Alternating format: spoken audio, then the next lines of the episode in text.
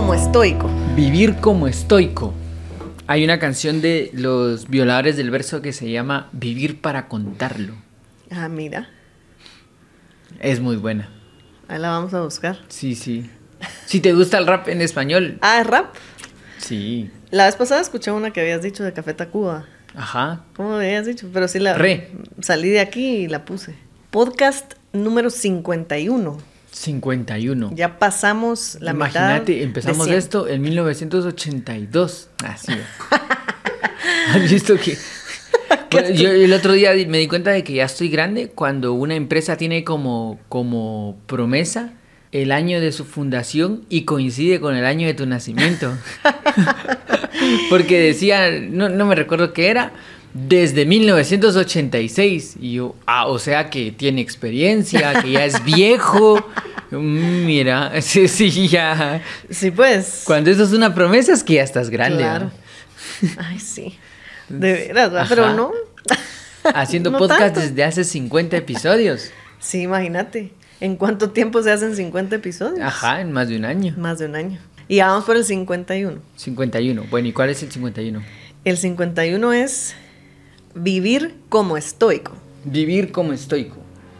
Ese es el tema de hoy. En, en la pandemia los estoicos se volvieron súper famosos, Sí. ¿verdad? Así, bueno, primero por su practicidad, pero se, se como que resucitó la filosofía estoica y vi que habían un montón de cosas de estoicos, así, hay hasta como cosas de estoicismo para empresarios. Y, Ah, sí. Sí, ajá. Sí, pues le sacaron ahí todas las ramas donde puede. Donde pu- puede ser, pues por un poco por lo que ellos son, pero ahorita siento que continúa el boom estoico. Sí. Bueno, ahorita vamos a hablar de, de esto, de los estoicos y qué es esto, pero sí, creo que es una buena forma de, para mí, pues personalmente, de ver, de ver la vida, de llevarla y... Sí, y salir. sí, sí. Sí, es. Bueno, empecemos por el contexto histórico. Ajá. Sí, contanos cómo surge el estoicismo, El Mario, porque ah, esa sí. historia a mí me parece bien chilera. Sí, todo empieza con un señor llamado Zenón. En la antigüedad hay dos Zenones. Un Zenón de Lea y un Zenón, el creador del estoicismo, que es el Zenón de Sitio. Eh, Zenón de Sitio llega a Atenas y quiere, dicen, dicen, porque la verdad es que cuando esos personajes están naciendo no hay nadie escribiéndole sus, sus historias, ¿verdad? Claro. Sí. Pero dicen que Zenón de Sitio perdió todo en un naufragio. Tenía así como muchas cosas y de repente lo perdió todo. Y en esta pérdida se empieza a hacer preguntas y decide volverse filósofo. Y entonces se va a la escuela de Platón, en la que ya había, pues Platón ya no estaba, ¿verdad? En la academia. Y no le gusta porque es demasiado intelectual. Después se va a otra escuela que es muy importante, que es la escuela cínica, Ajá. que es la escuela de Diógenes. Y mm, Diógenes es un personaje súper... que sería como controversial de, de la filosofía. Cuando lo, de- lo- lo estábamos estudiando en una clase y alguien me hizo el comentario de, a la gran, pero eso es como un loquito del parque, me dijo. Y, y la verdad es que, pues eso ha de haber parecido en su momento. O sea, imagínate un tipo que está desnudo, con un perro, Ajá. cuestionándote lo que estás haciendo. Ajá. Y viviendo en la calle y robándose la comida del mercado porque... Porque él no tenía... ¿Por, por qué tenía que trabajar si no? Eh, o sea, Sí. bien controversial el personaje. Lo que pasa es que él propone esta forma de vida que es la, la vida del canius.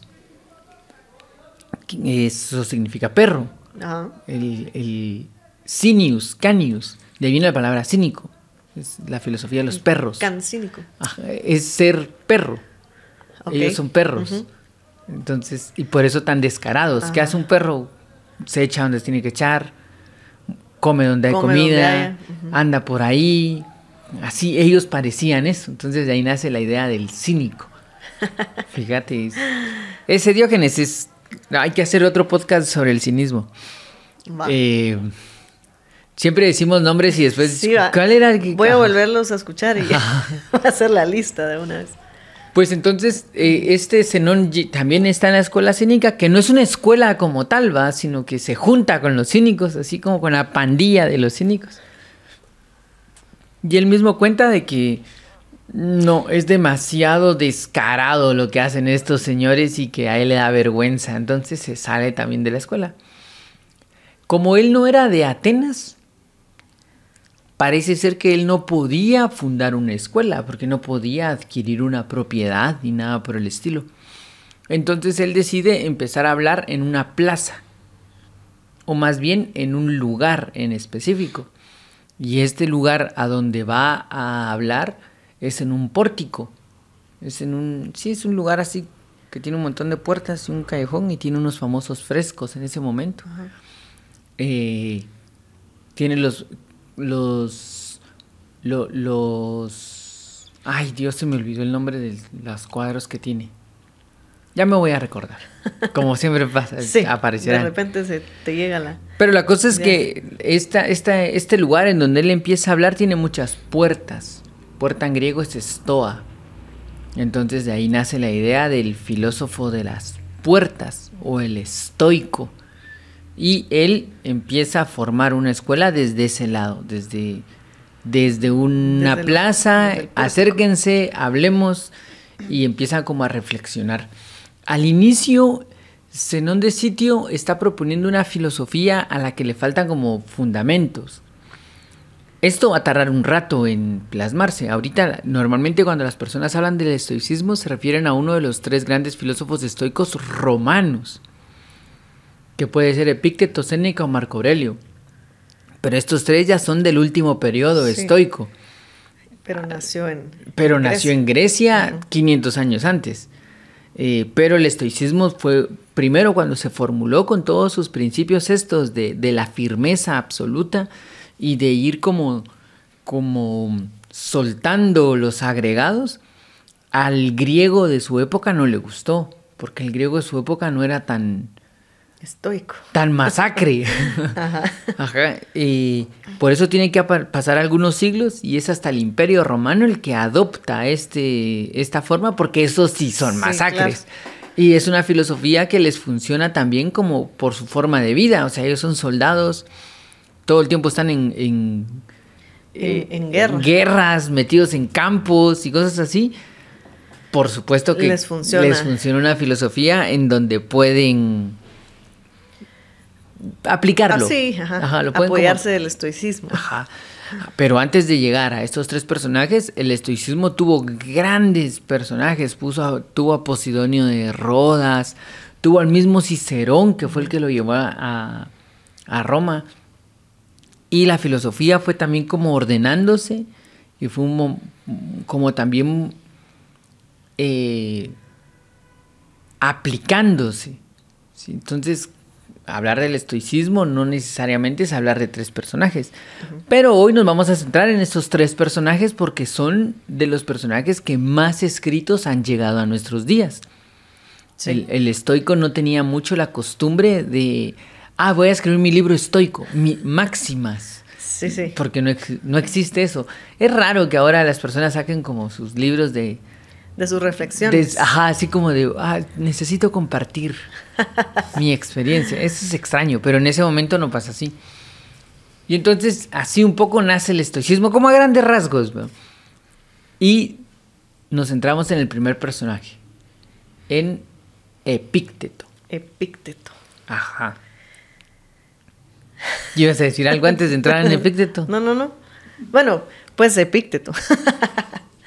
que él, Epícteto es el, eh, bueno, que fue esclavo, pero no sé si real, sea, completamente sí, esclavo, esclavo como la imagen que tenemos, pero sí tenía su amo y tenía que servir ahí. Pues entiendo que era así esclavo, esclavo. Y que incluso él, cuando el amo muere y él queda como libre, queda herido de una pierna porque el amo le pegaba mucho. Ah, eso no sabía yo. Ah, sí. Esa- y, ese final. y- y a, a Epícteto le decían, Epícteto, pero tú que hablas del estoicismo y esto, pero si vives en- enjaulado. Y Epícteto decía, no, porque él no puede enjaular mi alma. Él cree Imagínate. que me que- tiene. pero no me puede tener nunca. Jamás va a poder encarcelarme. Ese es el estoico. Exacto. Ajá. Y es- sabes que es bien interesante porque Epicteto escribe, no escribe nada. Epicteto decide no escribir nada. Es un emperador que se entera, eh, se vuelve como un referente, así como este sabio que fue esclavo y que ahora vive por allá en un bosque. Y la gente empieza a buscarlo, así, ¿quién es este señor? Y, y cuando llegan, hay un emperador que, si no estoy mal, es... Sí, es Adriano.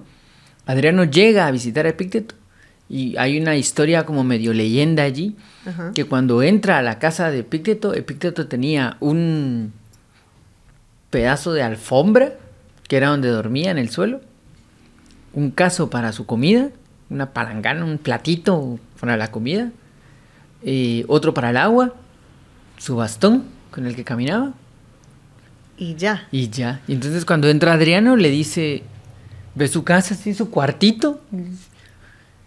Y lo primero que le impacta es ver cómo vive. Y le pregunta, Epícteto, ¿dónde están tus cosas? ¿Dónde están, dónde están tus muebles?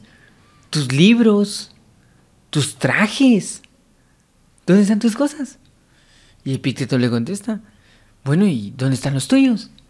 ¿Dónde están tus libros, tus trajes, tus cosas? Y Adriano le dice, no, pues yo no los tengo aquí porque estoy de viaje. Y Epicteto le contesta, yo también. Ajá. Mira. Y entonces en ese diálogo, Adriano se da cuenta que se va a perder la sabiduría de Epicteto, porque no ha escrito nada. Entonces manda a un tipo y le dice, me copia todo lo que diga este señor. Y este escriba arma una compilación con conversaciones de Epicteto que va a ser guardado en la historia como el Enquiridión. Y este Enquiridión ha tenido un montón de títulos, ¿va? Le han llamado el manual de vida, le han llamado las máximas, le han llamado... ¿A la cual otro tiene nombre? Tiene otro nombre de... ¿Cómo vivir mejor? Hace Pues- poco encontré uno que era así como eh, el arte de saber vivir. Sí, pues. Pero todos esos ya son nombres fancies. Ajá. Porque en Quiridión, la palabra en Quiridión significa máximas. Ok. Ajá. Sí. Y es, es más ajustado el nombre manual de vida, porque pues eso es Sí, lo que pues. plantea, que cualquier otra cosa, nombre así rimbombante de cómo ser feliz en un mundo agitado. ya, eso ya es. Sí. Ajá. Entonces, así aparece el primer, el, el libro de Epicteto. Epicteto no quiso escribir ningún libro. Es gracias a la visión del emperador que dice, nos vamos a quedar sin, Sin la sabiduría de... sin la sabiduría de este señor. Y entonces en este libro eh, se entiende la filosofía de Epicteto, que toda la filosofía de Epicteto se centra en la idea de lo que depende y lo que no depende de mí. Enfocar mis acciones en lo que depende de mí y no ponerle ni un grado de atención a lo que no depende de mí. Ay, sí. Ajá. Pues sí, que eso es el, digamos que el aprendizaje mayor que se puede extraer de esto de, de las máximas de Epícteto. Porque sí, es importante que nosotros podamos tener como ese dominio sobre nosotros y de lo que podemos hacer, porque es imposible que puedas hacer algo que no, o sea, cambiar algo que no depende de ti. Entonces, suena como muy lógico, digamos, o muy sencillo para, al momento que lo, que lo escuchamos o lo leemos. Pero hacerlo eh, no siempre es fácil. Casi, casi nunca es tan fácil. Y ahí hay una, a la gran creo yo que hay un, es en donde podemos encontrar mucho esa tranquilidad interior, pues porque te acuerdas que te mandé un meme de cuando querés controlar lo que, lo que no depende de ti. Sale un señor con un trapeador de esos que se exprimen en el mar, ¿verdad? Entonces está agarrando el agua y la, la mete al, al bote y de regreso. Así es como nos vemos, dice el meme, cuando queremos controlar lo que no depende de nosotros. Entonces sí, esa, ese arte de de veras nosotros entender que, primero entender qué depende de nosotros y qué no. Sí. Y a partir de ahí, pues, Lo que pasa, como bien dices, es que uno podría decir que es muy fácil, así como, no, no, es que eso no depende de mí. Mm. Pero Epicteto dice que la reflexión tiene que ir en relación a la naturaleza de las cosas. ¿Cómo sabemos que depende de nosotros?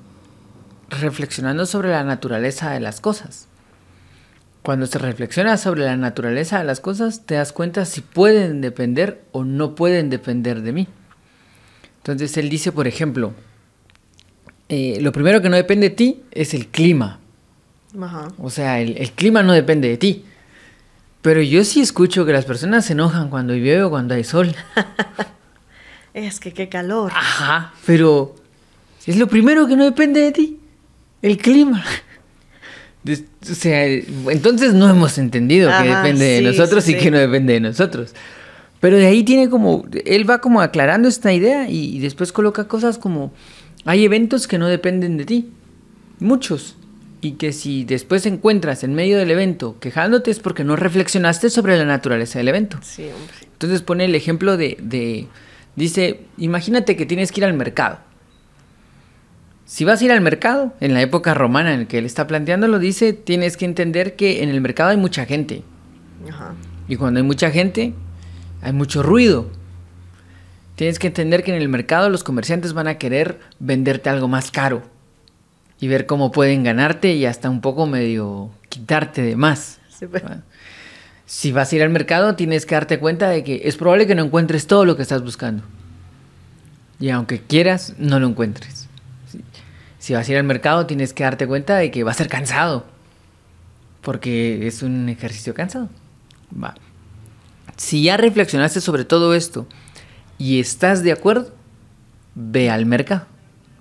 Lo que no se te permite es ir al mercado y quejarte de que hay mucha gente, de que los comerciantes te quieren robar, de que no encuentras el producto que quieres, de que estás cansado. Porque si estás haciendo eso, significa que no analizaste la naturaleza de las cosas y por lo tanto no, no tienes claro qué depende de ti y qué no depende de ti. O sea, analizar la naturaleza de las cosas nos permite entender qué depende de nosotros y qué no depende de nosotros. Es más profundo sí. lo que depende de nosotros. Sí, bien interesante porque todos probablemente sabemos, así como bien dice, que hay gente, que te van a querer cobrar caro y todo. Y, en es, y el poder reflexionar de eso y de veras llegar y entender que, bueno, así es la naturaleza del mercado, es lo que te va a dar esa tranquilidad. Pero, pero siempre nos encontramos haciéndonos esa queja. Ajá. Está lloviendo, qué caro está todo en el mercado. pero sí. Pero ya sabemos, ya sabemos que como son, sí, hay muchas cosas que ya sabemos cómo son. Pero no las aceptamos y ahí vamos a... No reflexionas sobre la naturaleza y siempre estás viendo cómo cambias algo que no depende de ti. Ajá. en vez de... De entenderlo desde el inicio. Ajá. Porque ese es el punto. Eh, la no dependencia, lo que no depende, digamos, tiene que ser desde antes de tomar las cosas. Entonces, él, él, también tiene otro ejemplo bien bonito en ese libro que dice, eh, si tienes un jarrón, un bello jarrón, tienes que entender que los jarrones, por su propia naturaleza, se tienden a romper. No hay ningún jarrón que nos haya roto, dice él. Los jarrones eventualmente se rompen. Si tu jarrón es muy, muy bonito, puede que alguien quiera robárselo. Y se lo quiera, y, sí, se lo quieran llevar. Y si no, puede también que el viento sople y el jarrón se caiga y se quiebre. Esas cosas son la naturaleza de los jarrones. Los jarrones se los roban o se rompen. Si aceptaste eso, entonces cómprate el jarrón. Pero si no lo has aceptado, no te acerques al jarrón, porque lo que va a suceder es que cuando se rompa vas a sufrir. cuando te lo roben vas a sufrir, por lo tanto no reflexionaste sobre la naturaleza del jarrón y estás tratando de cambiar lo que no depende de ti. Fíjate. Pero mira, ahora pasémoslo a, el estoico hoy, va. Porque yo no compro jarrones, va. Claro. Y al mercado hace rato que no, y entonces. yo sí voy al mercado. Ajá. Entonces, tú reflexionas sobre la naturaleza del mercado. Pero fíjate que hay cosas más como de ahora, de, por ejemplo, una relación. Una relación tiene cosas agradables y cosas no tan agradables. Sí, sí, vas a entrar en una relación, hay cosas que dependen de ti y cosas que no. Hay momentos que son difíciles y momentos que son incómodos, pero es la naturaleza de las relaciones. Si no te gustan esas cosas, no entres en una relación. Lo que no puedes hacer es tratar de, ya estando ahí y no, es que así no quiero. No, no estudiaste la naturaleza de las cosas. Por lo tanto vas a sufrir. Por lo tanto vas a tratar de cambiar lo que no depende de ti y por lo tanto vas a sufrir, porque el sufrimiento viene de querer cambiar lo que no depende de nosotros. Y de estar luchando siempre porque... Las, porque sea diferente. Como en un trabajo. En un trabajo te dicen, bueno, pues mira, vas a venir de lunes a viernes de 8 a 6, te vamos a pagar 100 eh, y esos son tus compañeros. ¿Estás de acuerdo? Sí, me encanta. Sí. Y de repente el miércoles, a la gran es que mañana no deberíamos de venir. Porque ya venimos todos estos días. Eh, eh, pero ¿por qué tengo esto este compañero? ¿Pero por qué este es mi jefe? ¿Pero por, qué no nos corrieron el feriado? Ajá, pero, ajá, pero ¿por qué no corren el feriado? ¿Pero por qué yo tengo que hacer esto? ¿Pero por qué? Pero si la naturaleza del trabajo está marcada desde que te contratan. Tratar de cambiar. Es que mi jefe es muy enojado. Cambiar a otra persona Después, y Epicteto lo, lo coloca así, después del clima, lo otro parecido al clima son los demás. O sea, así como no te puedes cambiar el clima, no puedes cambiar una persona. Sí, pues, solo a ti mismo. Ajá, porque eso sí depende, de, ti. Ajá. Ajá, porque eso sí depende de ti. Y, y, ahí está la clave de esto, de esto que habla él, porque cuando tú puedes cambiarte a ti mismo, decidir cómo vas a reaccionar, o va a llover, voy a llevar una sombría, ¿verdad? Hay calor, me voy a echar bloqueador o yo qué sé. Ahí podemos convivir armoniosamente con todo lo demás, porque ya sabemos que lo que depende de mí yo lo voy a hacer. Va, pero dice Pícteto que hay momentos en donde no te preparas, no puedes prepararte. Ah. Sucedió. Si dice vas en un barco, hay un naufragio. Sucedió. Y, y, claro, dependía de ti llevar salvavidas. No, pero no llevaste. Entonces ahí aceptas a la naturaleza y decís, bueno, esto no tiene ningún control conmigo. Tenés que aceptarlo. Y, entonces, imagínate, más aquí en Guatemala, que en la mañana hay un gran sol, al mediodía está lloviendo y en la noche frío. frío. Entonces, que no puedes controlar eso. Y eh, es más, acá en la escuela en algún momento yo le preguntaba a una persona y le decía, ¿cómo elige la ropa que va a llevar en todo un día? sabiendo que el clima va a cambiar a cada rato. Y me dice, es un riesgo, me dice, yo elijo la ropa. Y digo, ojalá se ajuste al clima que va a haber hoy. Eh, pero lo que sucede es que eh, puedes prepararte hasta cierto punto, pero la naturaleza es la naturaleza y eventualmente no va a salir nada como quieres. Y ahí es donde tienes que aplicar lo que depende de ti. Eso no depende de mí, por lo tanto, lo acepto. Sí, mira qué bonito sería que pudiéramos aceptar todas esas cosas, porque va, no te preparaste, pero de estar así aceptarlo, eso es muy difícil cuando... Sobre todo si te preparaste porque del clima te dijeron que iba a llover y luego resultó que, no sé, que había sol, pues, y uno va con el sombrero, la sombría y la capa y lo que sea. Es difícil aceptar cuando encima de que te preparaste, las cosas no salieron como, es, como esperadas. Pero ahí es esa parte de uno dominarse a uno mismo, del autocontrol, del estoicismo y decir, ah, bueno. Esto no depende de mí. Yo me preparé, pero las cosas no salieron como tocaban. Yo hice lo que dependía de mí. Seguimos. Y eso tiene que quedar nada más. Lo otro no depende de mí. Sí. Y punto. O sea, eh, y, bien interesante porque eh, Epicteto lo vivió él, siempre trató de estar libre psicológicamente de todo, aunque su cuerpo no estaba libre. Y nunca le generó el, ese conflicto de querer cambiar al otro. Sí, que, que siendo esclavo aceptó que esa, esa era lo que, lo que estaba viviendo, sin embargo, su alma, pues sí, esa es, es, de él, depende de él cómo va a aceptar lo que le toque hacer, el castigo, el servir, lo que, lo que, haya, lo que haya sido. Imagínense si Epícteto, a ese, siendo esclavo, era el maestro de esto, de las cosas que dependen de ti, ¿no?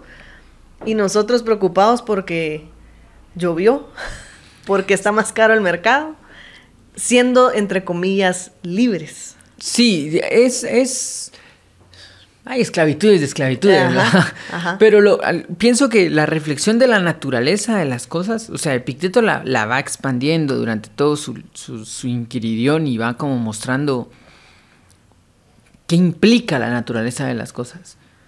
O sea, perder está en la naturaleza de las cosas. Fracasar está en la naturaleza de las cosas. No tener lo que anhelas está en la naturaleza de las cosas. Eh, todo eso es aceptar la naturaleza de las cosas. Y él mismo dice que cuando, cuando ya estás muy anciano, él viéndose a sí mismo anciano, él dice, bueno, yo, yo me siento como cuando un barco ya llega a la playa, llega un barco llega a la playa y les dan tiempo libre a las personas. Pero se les dice que el barco va a zarpar a la caída del sol. Entonces dice, el hombre sabio, cuando se acerca la hora, empieza a caminar hacia el barco porque ya se va a ir. Pero el hombre necio no calcula eso y se va súper lejos. Y así cuando se tiene que ir el barco sufre porque no se acercó. Y él dice, esa es la muerte. La muerte es el barco que llegará. Y tú tienes que prepararte para cuando te llame. Porque esa es la naturaleza de las cosas. Sí. Las personas se mueren y entonces se tienen que acercar a la, ya- la llamada del barco. ¿Quiénes son los que sufren? Los que nunca creyeron que el barco se fuera a ir. Los que creyeron que era como para siempre. Entonces, la naturaleza de las cosas también tiene que ver con perder cosas. Saber que las cosas que tienes No son para siempre. se terminarán, porque esa es la naturaleza. Nada es para siempre. Sí, mira. Y eso creo yo que es algo bien que no, que a pesar de que lo sabemos, no lo reconocemos. Ajá, porque nadie se mete a un proyecto creyendo que va a fracasar. Exacto. Sino que todos sueñan con que el proyecto va a ser para siempre y vivirán felices. Sí, Para ajá. siempre, pero Pero todo tiene un fin. todo. Ajá. Ya sea la muerte la que llegue o, o que te despidieron del trabajo y se acabó. O sea, de cualquier manera, sí, todo se va a acabar. sí, y, y sufrimos porque nunca entendimos eso desde el inicio, la naturaleza de las cosas. La naturaleza de las y en cosas. la naturaleza de las cosas no depende de nosotros. Para nada. No, entonces Epicteto deja una gran enseñanza con lo que depende y lo que no depende. Tanto que Epicteto históricamente se convierte en, en este momento para los estoicos como el referente del sabio. Hasta se vuelve una moda ser como Epicteto e irse lejos, renunciar a todo e irse lejos. Eh, porque él era así, Claro. él no tuvo nada y, y, y hay, es más, Epicteto fue visitado por los, los tipos más geniales de su época y a ninguno les aceptó nada. Porque no era su... Su naturaleza. no, no porque no... Claro, él, y él así está, había estado siempre, porque además, pensando en eso, también mientras más cosas como que vas teniendo, vas como dependiendo un poco más de las cosas y todo se va a acabar finalmente. Entonces también, Y él, y él como, como llevó este, esta idea de, de poder vivir sin tantas cosas. Para él era más agradable vivir así. Era más fácil dedicarte al ideal de entender la vida sin distractores. Ajá. Él los miraba como distractores. Entonces por eso prefería vivir alejado, sin distractores, entendiendo la naturaleza de las cosas. Eh, me a mí, por ejemplo, me parece bien interesante que, que la forma, o sea, ahorita no podríamos irnos a vivir a un bosque y alejarnos Alejarnos de, de los- de los distractores. Y, y así va, no podríamos eso mientras nos tomamos nuestro cafecito. Pero sí pienso que podríamos dejar de tener más cosas. No, no dejar de tener, sino dejar de anhelar cosas que no dependen de nosotros. Todo el tiempo estar buscando cosas que no dependen de nosotros, como el reconocimiento, como los aplausos, como el ser aceptado, el ser querido, o sea, todas esas cosas que no dependen de ti. Eh, y, y estar luchando por el reconocimiento de otro o de otros, cuando eso no depende de uno. no depende de uno. Ajá, entonces eso sí creo que se puede aplicar ahorita.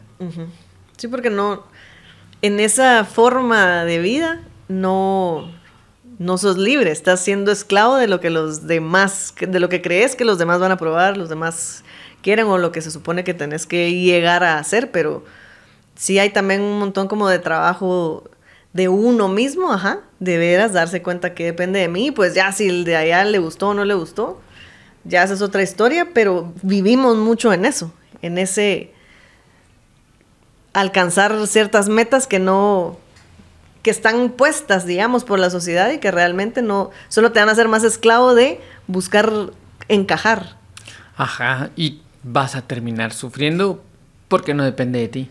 Vas a hacer todos los pasos correctos y puede que no te salga. Ajá. ¿Y por qué? Porque no dependía de ti. Sí, hombre, qué elección. Ajá. Va, salgamos de Epicteto. Entonces termina Epicteto, el estoicismo continúa y entonces llegamos al segundo estoico que es Séneca. Séneca, Séneca nace en lo que hoy conocemos como España. Sí, él es de Córdoba, lo que hoy es Córdoba, que en ese momento era parte del Imperio Romano. Eh, y, y es hijo de un gran orador. Y este gran orador pues le da una educación importante a su hijo. Entiendo que su familia, su familia era muy adinerada ya. Y cuando el niño empieza a crecer, lo mandan a la capital, que es Roma, y ahí el niño se destaca en leyes y en oratoria, y a la muerte del padre se dedica a la filosofía y abraza la filosofía estoica. Y aquí hay que hacer una salvedad, porque el ser estoico, más bien ser filósofo en la antigüedad, no era solo decir soy filósofo, sino que se tenía que reconocer que se era filósofo por la forma en la que se vivía. Practicándolo, pues. Y habían como formas de reconocerlo. Por ejemplo, los estoicos tenían una forma de vestir. Sí, y la forma de vestir era que no tenían ningún adorno. Era la, túnica así, sin nada. Lisa. Lisa. En la mayoría de los casos se rapaban. Sin cabellos. Como, ajá, sin cabellos. Y se sabía que dormían sobre superficies duras, en el suelo especialmente, porque era un ejercicio estoico el de poder controlar tu cuerpo a tal forma de no depender de, de la comodidad, porque ellos veían que la virtud en la comodidad se pierde. El que está muy cómodo no cultiva la virtud, sino que quiere más comodidad. Entonces era un eran ejercicios bien concretos. Entonces, cuando Séneca se vuelve estoico, no es solo como que grita, soy estoico, sino que se notaba que él era estoico. Eh, pero Séneca sí escribe mucho. Séneca, eh, cuando es joven, se le da como tarea darle clases a Nerón. porque Nerón tiene dos etapas, ¿va? El Nerón cuerdo, que es cuando Séneca le da clases, y el Nerón loco, que es cuando él persigue a Séneca para matarlo. Ajá. Y entonces Séneca, eh, se dice que Séneca era tan, pero tan rico que cuando el emperador le quitó la mitad de sus bienes, siguió siendo de los más ricos. Sí, pues. Y entonces a Seneca le decían, bueno, pero y entonces sí, que muy estoico, que no sé qué, y, millonario. Y entonces Seneca decía, sí, pero es que la diferencia es que mis posesiones no me poseen, yo las poseo. Y en el momento en que yo quiera las puedo abandonar. Que lo va a hacer, pero, o sea, es un concepto distinto al que él tiene. Eh, cuando Nerón ya como que llega a un punto muy, muy turbio de su vida, la persecución hacia Séneca es como bien frecuente. Y entonces, eh, a veces está como malinterpretado el final de Séneca, porque Séneca se termina cortándose las venas en una tina y después bebiendo cicuta, como Sócrates, y se muere. Pero esto no es solo porque Séneca estaba loco y lo hizo, sino que Nerón mandó la orden de, ejecución a Séneca y se hacía un decreto, como que se dijera, Séneca va a ser, va a ser tomado por los soldados tal en la próxima vez que lo miren. Y eso se hacía con los nobles para darles la opción de honor de quitarse la vida a sí mismos. Porque si no, era morir en la espada de un soldado que venía de una espada con la que saber ni quién había muerto antes y pues. como nada digno y morirte en cualquier lado y ahí se termina. Entonces lo hacían con los nobles. Se daba esa orden para que el noble dijera, ah, no, a mí no me vas a tratar así, yo me... Si eso se trata, igual me voy a morir. Sí, pues es que ahí hay otro. Ahí está el estoico. Dice, ah, bueno, ya está decretada la muerte. Sí, ah, bueno, entonces tranqui, pues lo hago yo. No pasa nada. Si igual no voy a morir, mejor lo tomo yo la decisión. Sí. Esa es más interesante. Pero es que a veces yo he leído como, o he escuchado a personas que dicen, es que los estoicos se suicidaban. No, así es. Sí, es el entender la naturaleza de, Es la naturaleza de las cosas. De la vida. Va, pero en la, en, durante, durante el tiempo que estuvo vivo Séneca, Séneca fue muy sabio. Y en su sabiduría, él siempre tuvo correspondencia con diferentes personas dándoles consejos. La mayoría de sus correspondencias, o varias de sus correspondencias, están compiladas en algo que se conoce como... Eh, la brevedad. No, se, se conocen los tratados morales. Ah. Entonces, todos sus tratados morales son cartas con alguien hablando de algún tema. Entonces tienen unas consolaciones, tiene sobre los castigos, sobre la importancia de la vida, y entre todos esos tiene la brevedad de la vida, que es uno de, los tratados morales que tiene. Este es uno, tiene unos que son brillantes, las consolaciones son así Geniales. Geniales. Alguien diciéndole que está triste porque se murió su hermano. Y él diciéndole, ¿y qué esperabas de un ser humano? Los seres humanos se van. ¿En qué momento tú creíste que el tuyo era la excepción? Sí. sí. Pero sin duda el más famoso es la brevedad de la vida. La brevedad. Que la brevedad de la vida es la respuesta a alguien que le dice que ya está anciano y que cada vez se da cuenta de que la vida se le está yendo y que está viendo hacia atrás y dice, Alarán, no he hecho nada. Y ve hacia adelante y dice, y me queda poco. Alarán, qué corta que es la vida. Y Seneca le contesta y le dice, corta nada. Que no la hayas utilizado para lo que se debe es otra cosa. La vida es la vida. No es que no tengas tiempo, es que perdiste mucho tiempo. Sí.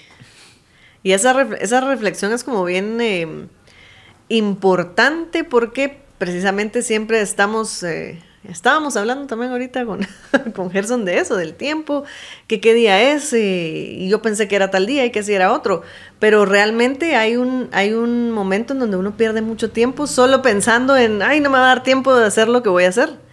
Y como bien dice él, no es el tiempo el problema, sino es cómo lo estás aprovechando y, si estás realmente haciendo lo que tenés que hacer o... Y es que yo creo que es eso, ¿no? yo, lo he pensado que no se trata solamente de, ah, la que tengo que hacer hoy, ¿verdad? Sino que a veces volteas a ver y te das cuenta que estuviste invirtiendo tiempo cinco años, seis años, diez años en algo que no era, ¿sí? Porque sí, y de pronto va la gran Sí, como a mí me ha pasado a veces que me meto a leer un libro y cuando lo termino digo, ¿cómo le invertí tanto tiempo a este libro que no sirvió de nada? Sí, pero ¿por qué no lo solté cuando había que soltarlo?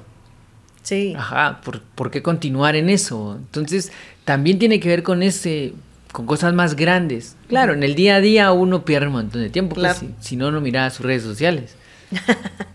Imagínate si sumaras cuánto miras de redes sociales. Ala, sí. Por lo menos un par de horas al día. Sí. Sí, un par de días te iba a hacer yo en la semana. A la gran, imagínese, pues tenés lunes, martes, miércoles, sábado, domingo.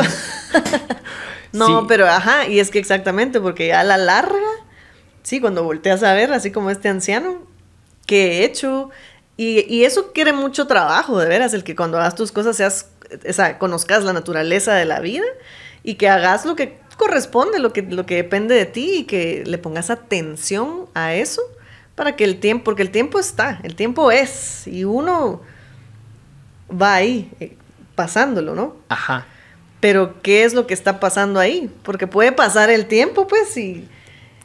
Puede pasar. Y viendo redes sociales una semana entera. Ajá. Un año, lo que sea. Pero esas poquitas acciones que vamos haciendo son las que al final de cuentas es donde uno voltea a ver y dice, ah, la gran, como decís, llevo 10 años aquí. Sí. Ah, y ahorita me va a salir todo lo que hubiera hecho. Pero entonces volvemos también a, a, a sea, ¿ya para qué te estás lamentando?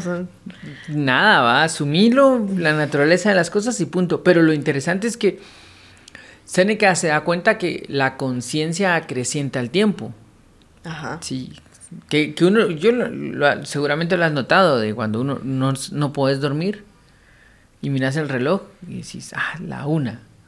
Yo creía que ibas a decir de que cómo a, vos se te acrecienta el tiempo.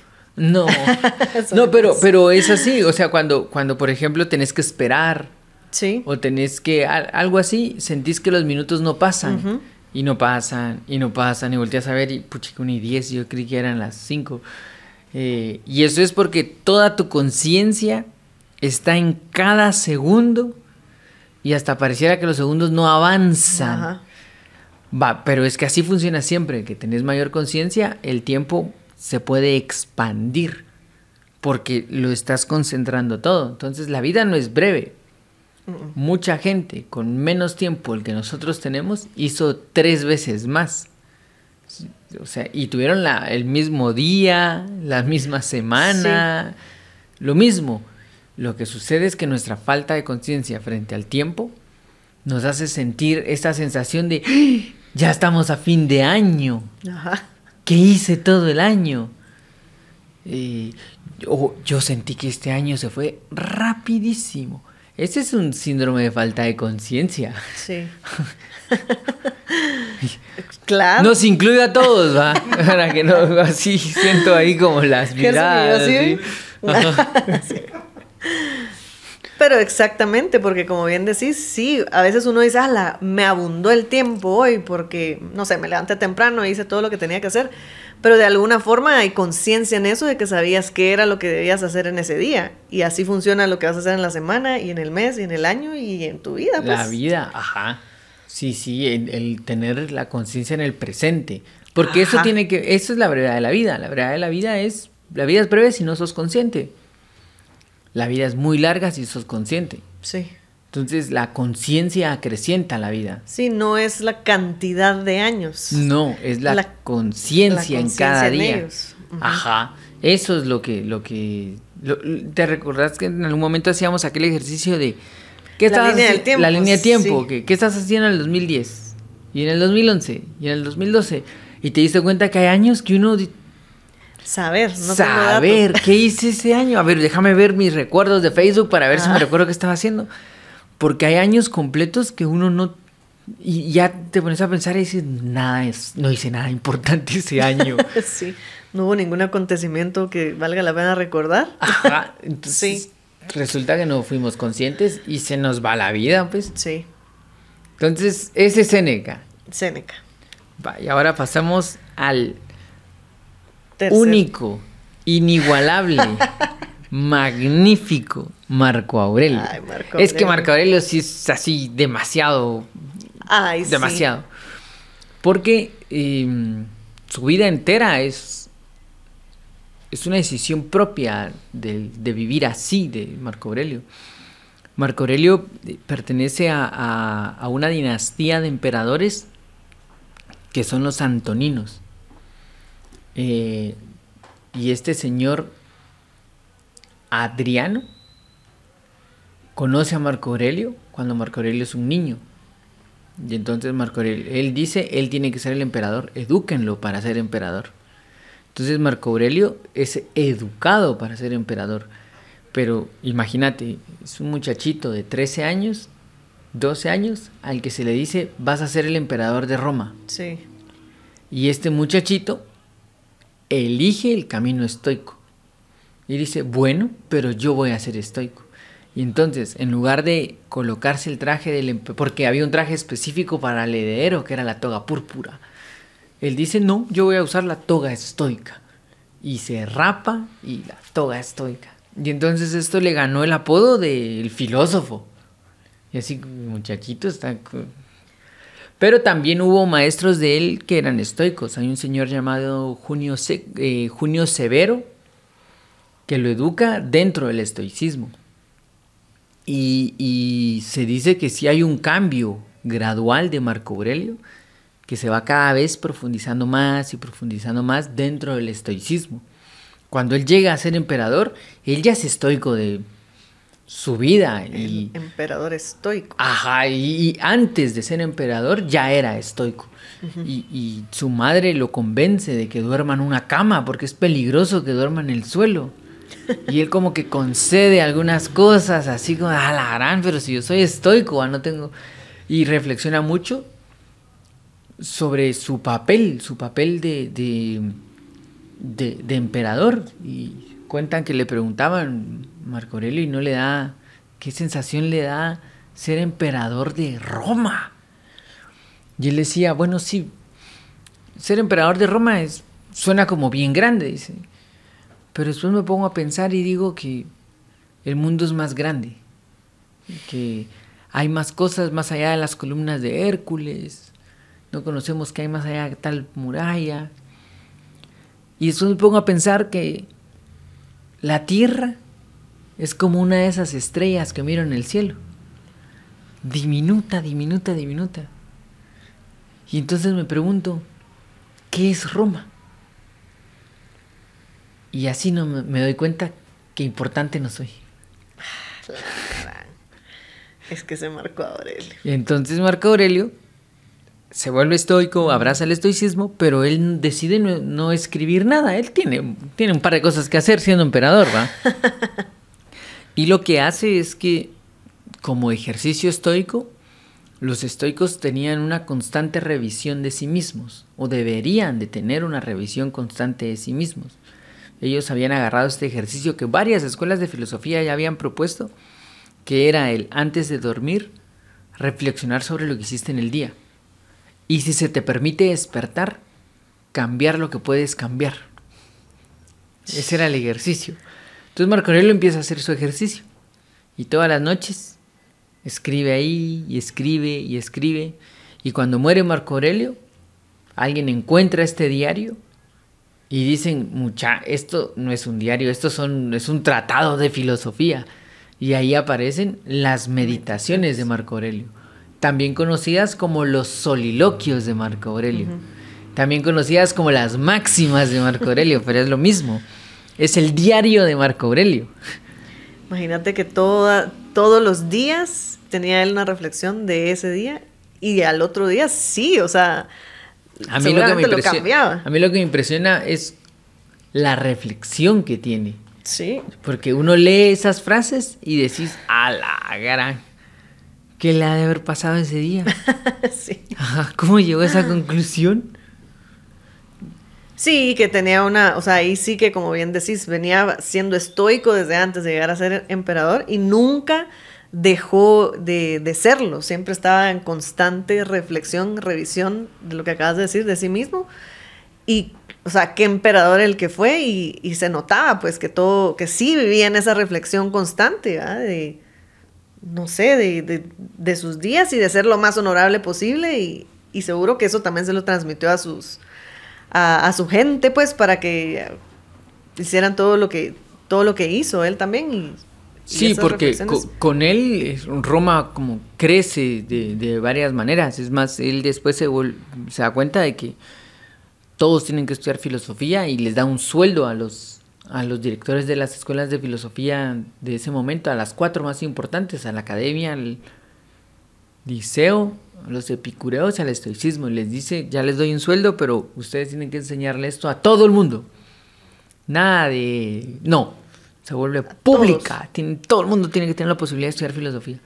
Marco Aurelio hace varias cosas interesantes. Pero entre la, la filosofía de Marco Aurelio no tiene no tiene un centro, no es tan lo que depende de mí o no depende de mí o un tratado moral, sino que Marco Aurelio reflexiona mucho sobre la vida en general. Tiene muchas ideas sobre la vida en general. Y entre la filosofía de él, a mí me gusta mucho que dice que hay cuatro murallas que tienes que pasar para volverte sabio en la vida. Son cuatro barreras.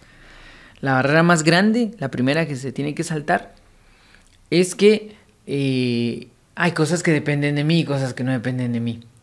Esa es la primera barrera que tenemos que saltar. Si no saltamos esa barrera, no vamos a poder llegar a la sabiduría.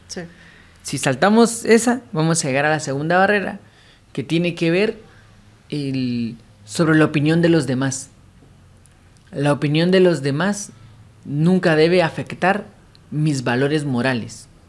Nunca cambiar un valor o moral por una opinión. Nunca sacrificar un principio por una opinión.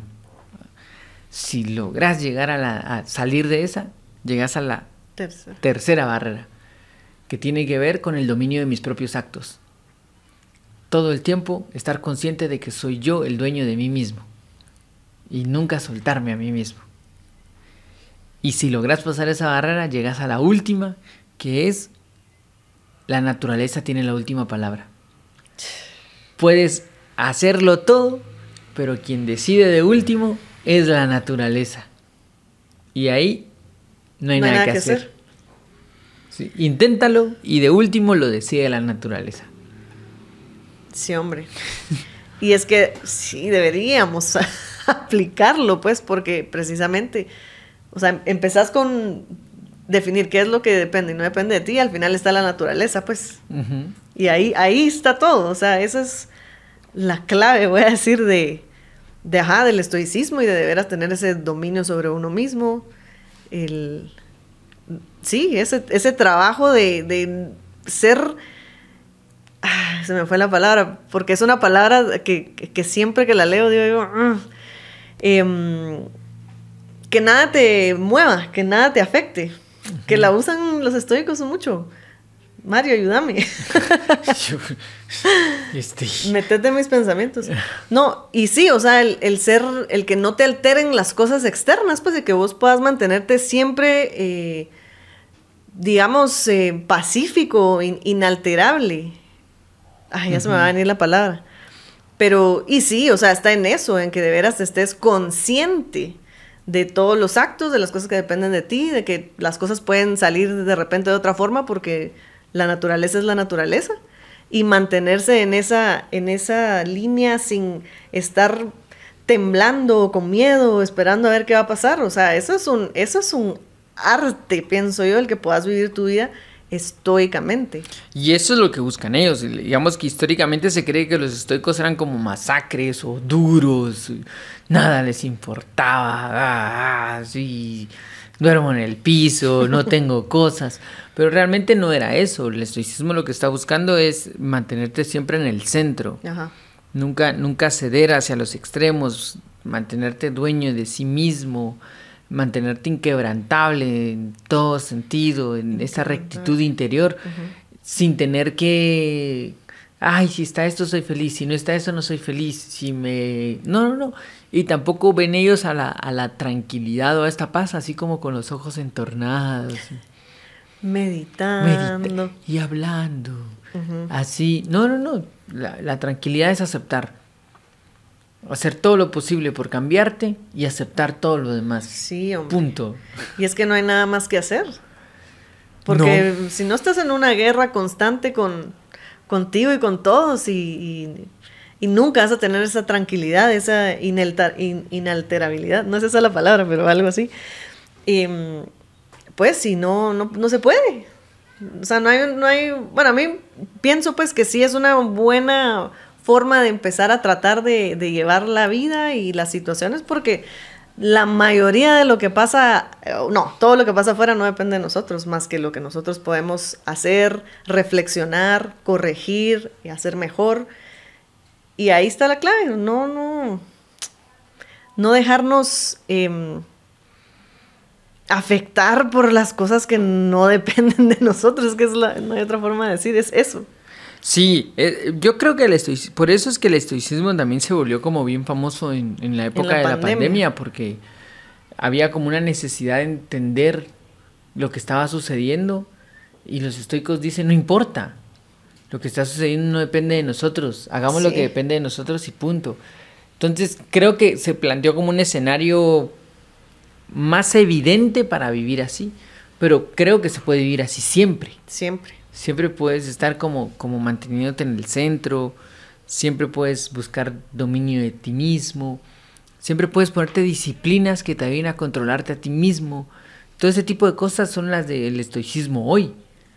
Quizá no, pues no, el estoicismo es tan amplio en la filosofía que demuestra que no importa si eres esclavo o si eres emperador, puedes ser dueño de ti mismo. Ajá, es que imagínate esa, comparación de, los tres exponentes de estos tres grandes estoicos en Roma.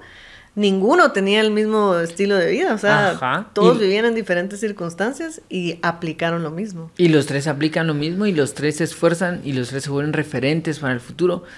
Eh, porque la filosofía no es para los de cierto estrato o los de cierto... No, es para todos los que quieran vivirla.